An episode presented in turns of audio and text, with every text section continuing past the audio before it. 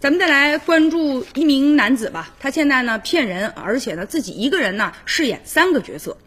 公安局近日抓获这名男子，他呢就骗了一名啊五旬的大妈四十多万元。二零一八年，这张某呢他三十六岁，就在一个唱歌的软件上认识了一个女子，两个人呢加了微信之后发展成为恋人了。而这个男子啊只有小学文化，整天是游手好闲，而且呢沉迷各种赌博，欠下了赌债。他呢在网上认识这女的，以为自己傍上一富婆了。其实这女子啊也并非富婆，是一个有夫之妇，家里呢倒是有二十多万的拆迁款，但这钱呢被他瞒着啊，全拿出来给这男的了，而且还东拼西凑借了二十多万，一共是四十多万，就给这名男子了。这男的啊就各种理由呗，今天说开公司，明天说要扩建，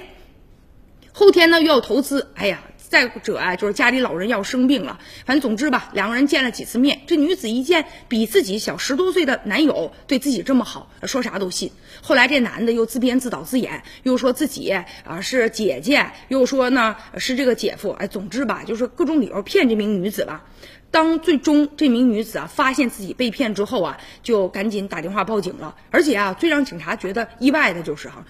就这名男子曾经啊，呃，骗这女的说我自己已经死了，结果听说这女的手里还有钱，还可以继续骗的时候，他居然呢起死回生，说那咱俩再继续交往呗。好在现在啊，这名男子已经啊落网了。